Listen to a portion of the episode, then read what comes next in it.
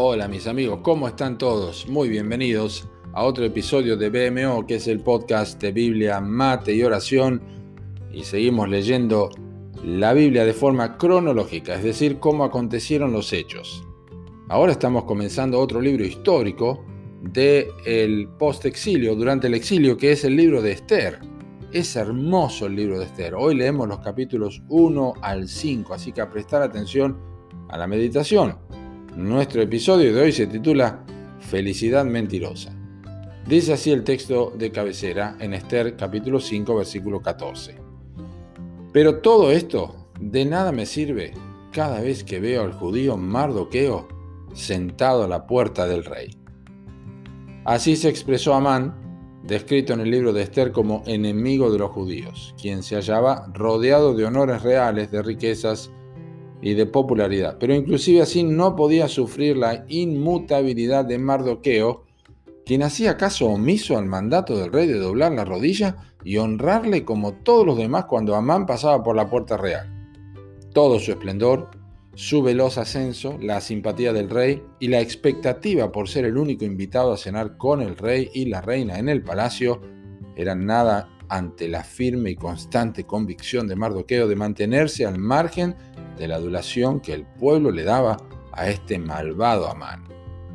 Es que la riqueza de Amán podría haber servido a cualquier hombre humilde, pero cuando está en poder de la soberbia, el orgullo y la esperanza en este mundo pasajero, de nada sirve si se la compara con la santa sinceridad y la santa seguridad de un mardoqueo. Es, por cierto, muy instructivo para el alma espiritual observar cuando los impíos muestran transparencia en la expresión de sus labios. De nada me sirve, dijo Amán, porque el alma suele olvidar fácilmente que la verdadera escala de valores es la que honra a Dios y lo eterno antes que lo humano y pasajero.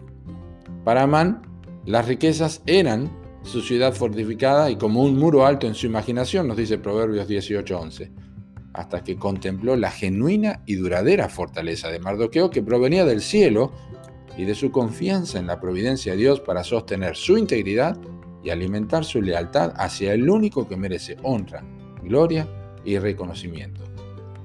No sirve de nada todo aquello que fomenta nuestra celebridad y prestigio cuando es colocado al lado de la trascendencia que posee el hecho de aprender a contentarse cualquiera sea la situación, nos recuerda Pablo en Filipenses 4:11, y de experimentar también, como lo dice en Filipenses 4:13, que todo lo puedo en Cristo que me fortalece.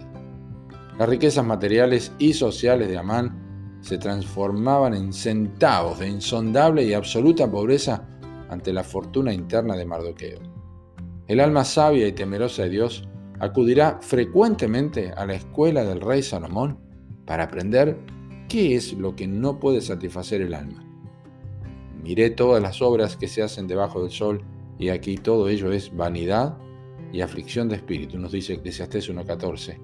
Y también luego se sentará en la clase de Mardoqueo y recordará la sabiduría del temor de Dios que, más preciosa que las piedras preciosas, y todo lo que puedes desear, no se puede comparar a ella, nos recuerda otra vez Salomón en Proverbios 3.15. Que Dios te bendiga.